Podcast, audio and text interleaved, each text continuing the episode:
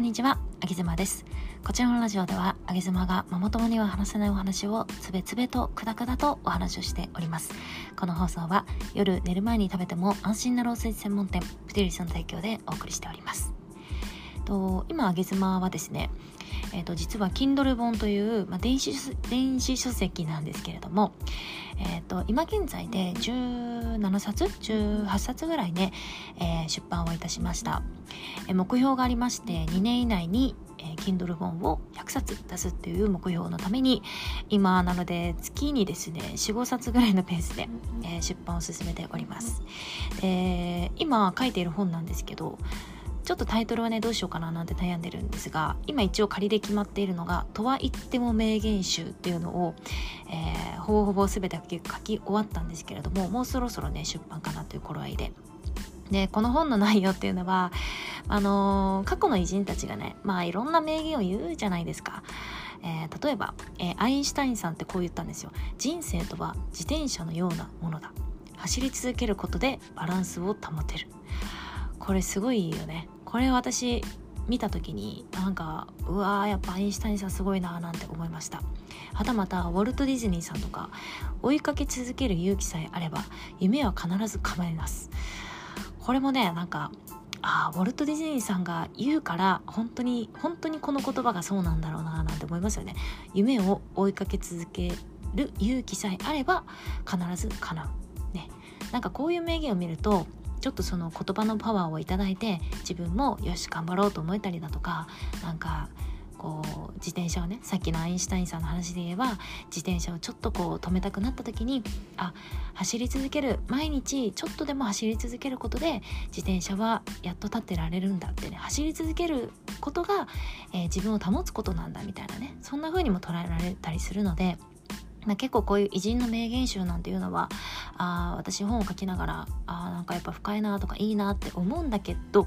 思うんだけれどもとは言ってもですよ。とは言ってもこれらの名言ってうんいやそりゃさそりゃアインシュタインさんはそれできるよとかってちょっと皮肉るもの私は思ったりするんですよね。そりゃアインシュタインさんは毎日走り続けられるよって。でもあげ妻はさちょっと生理の日は何もしたくないし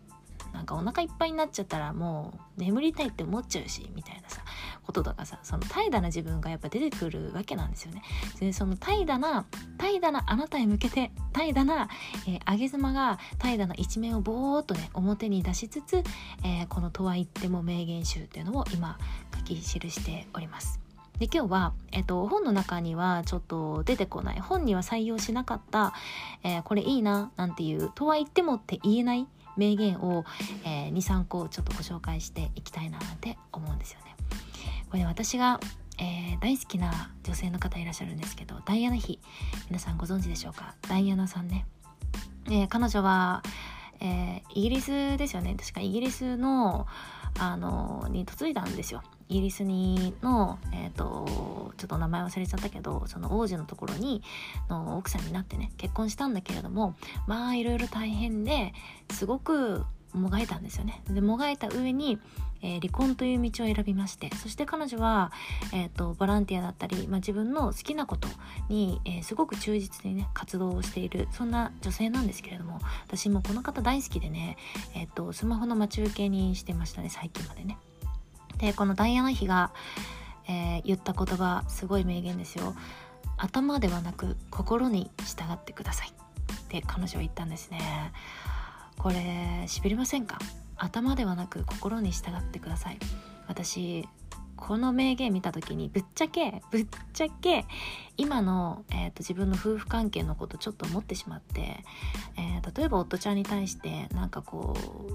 嫌なこと不満にね思うことがあって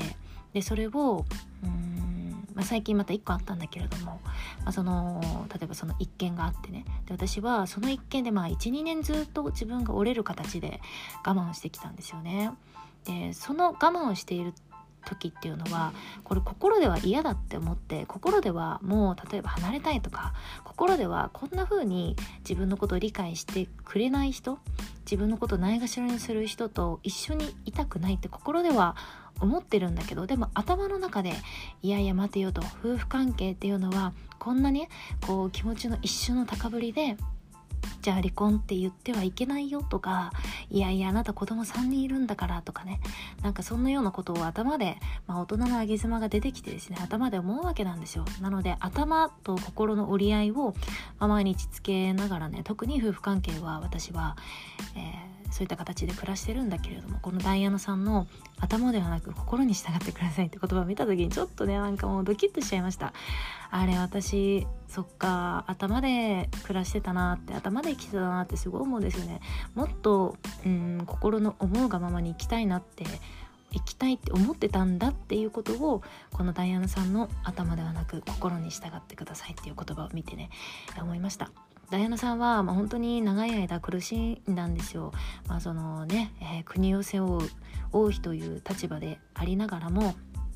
えー、まあ、その姑さんとの関係だったり旦那さんとの関係だったりあとはまあね、えー、国からずっと見られ続けるわけですから、えー、自分が、え王女としてね、え振る舞い続けなければいけないとかっていう、まあ、そういういろんな、え発言の制約かかったりだとかそういう、え頭では理解しているものの彼女は心でいや私はこういう生き方をしたくないっていうふうに心を、えー、優先して彼女はまあその立場から降りたんですけど、まあ、今ダイアナさんがねどんなことを感じる感じているかっていうのは分からないけれどもでも彼女のねこう人生を知ってこの名言を見ると頭ではなく心に従ってくださいっていう言葉を見るとねちょっとうおーって思いますね、うん、同じ女性としてすごくリスペクトしている一人であるのでちょっとなんかねドキッとしちゃいました。はい。そして、えー、最後にですねご紹介したいのがこれがダライ・ラマさんですね。皆さんご存知ダライ・ラマさんのお言葉です、えー、楽観的になりましょう。気分が良くなりますよっていうね言葉があるんですよね。私はこれは、えー、ぶっちゃけですねとは言っても名言集に入れ込もうかなと思いました。楽観的になってなれねえよって。陰キャの私が陰キャでマイナス思考の、えー、ネガティブ人間の私が楽観的になりましょうって言われてて慣れねえよって、ね、そういうふうに書こうと思ったんだけどちょっと言葉が悪くなっちゃうなと思って弾きました。はい、まあそれそれはね楽観的になれなれたいなれたらなりたいよ。私だって。そんな毎日何が起きても大丈夫とかさ今日も幸せハッピールンルン引き寄せとか言ってたいよ。そんなのそんなのバカじゃねって思っちゃうから私は陰キャなんですよ。こんなことをねダライ・ラマさんに楽観的になりましょう。